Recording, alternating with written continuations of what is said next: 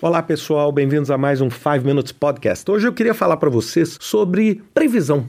E por que esse assunto é um assunto bastante importante? Eu andei lendo recentemente várias coisas a respeito de previsão e, assim, a conclusão que a gente chega é que a nossa habilidade de controlar as coisas ela é infinitamente menor do que o que a gente acha, né? A nossa percepção da realidade futura é muito mais difícil do que como a realidade se configura. E isso se deu, eu estava lendo um artigo do Philip Tetlock, que é um professor de ciências políticas da Universidade da Pensilvânia e escreve muito sobre o assunto.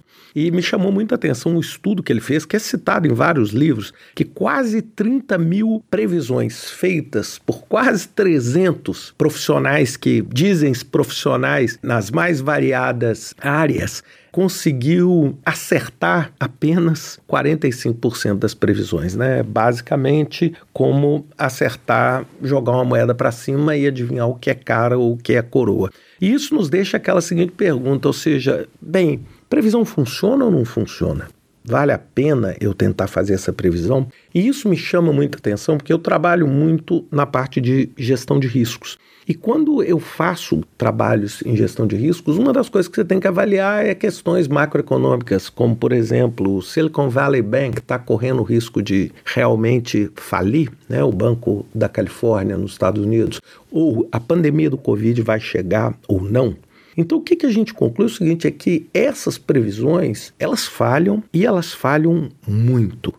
E aí a pergunta que não quer calar é: e aí, a gente faz o que então? Já que as previsões falham muito, nós vamos simplesmente deixar de fazer as previsões ou vamos deixar de analisar? Então eu vou dizer para vocês como eu faço. A primeira coisa, eu uso as previsões, mas eu não uso previsões com caráter absolutista, ou seja, ah, isso vai acontecer, ou a taxa de juros vai subir, ou a taxa de juros vai cair. Eu uso essas inferências como perspectivas para mim, ou seja, eu falo assim: se esse cenário acontecer, qual tipo de impacto isso dá ao meu projeto ou à minha iniciativa?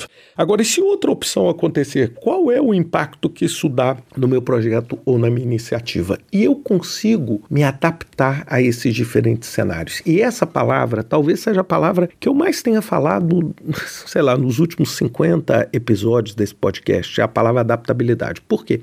O que, que é a sua capacidade de adaptação? É a sua capacidade de uma previsão acontecendo, outra previsão acontecendo, você, lógico, tem uma preferência por uma opção.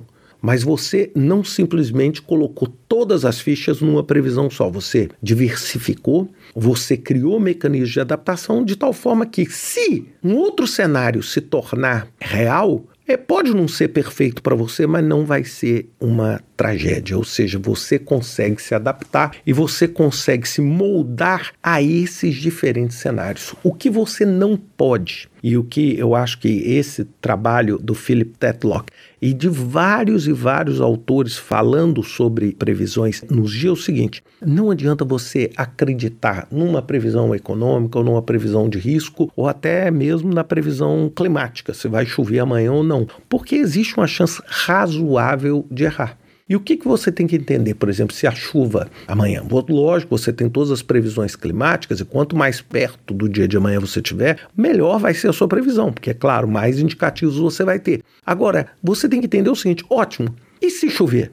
Se chover, vai acontecer o quê? Qual é o tamanho do prejuízo que eu vou ter? E aí sim, você cria mecanismos de adaptação. Se é um casamento que nós estamos discutindo amanhã, então o que, que vai acontecer? Você vai pensar o seguinte: você vai falar, poxa, se tiver chuva no meio do casamento, vai atrapalhar muito o casamento. Então aí eu faço a pergunta a vocês: você tem um local alternativo para fazer esse casamento, de tal forma que você possa, vamos dizer, responder esse risco? Ou vale a pena você gastar e colocar um toldo e cobrir toda a área em caso de chuva? Isso vai resolver o problema?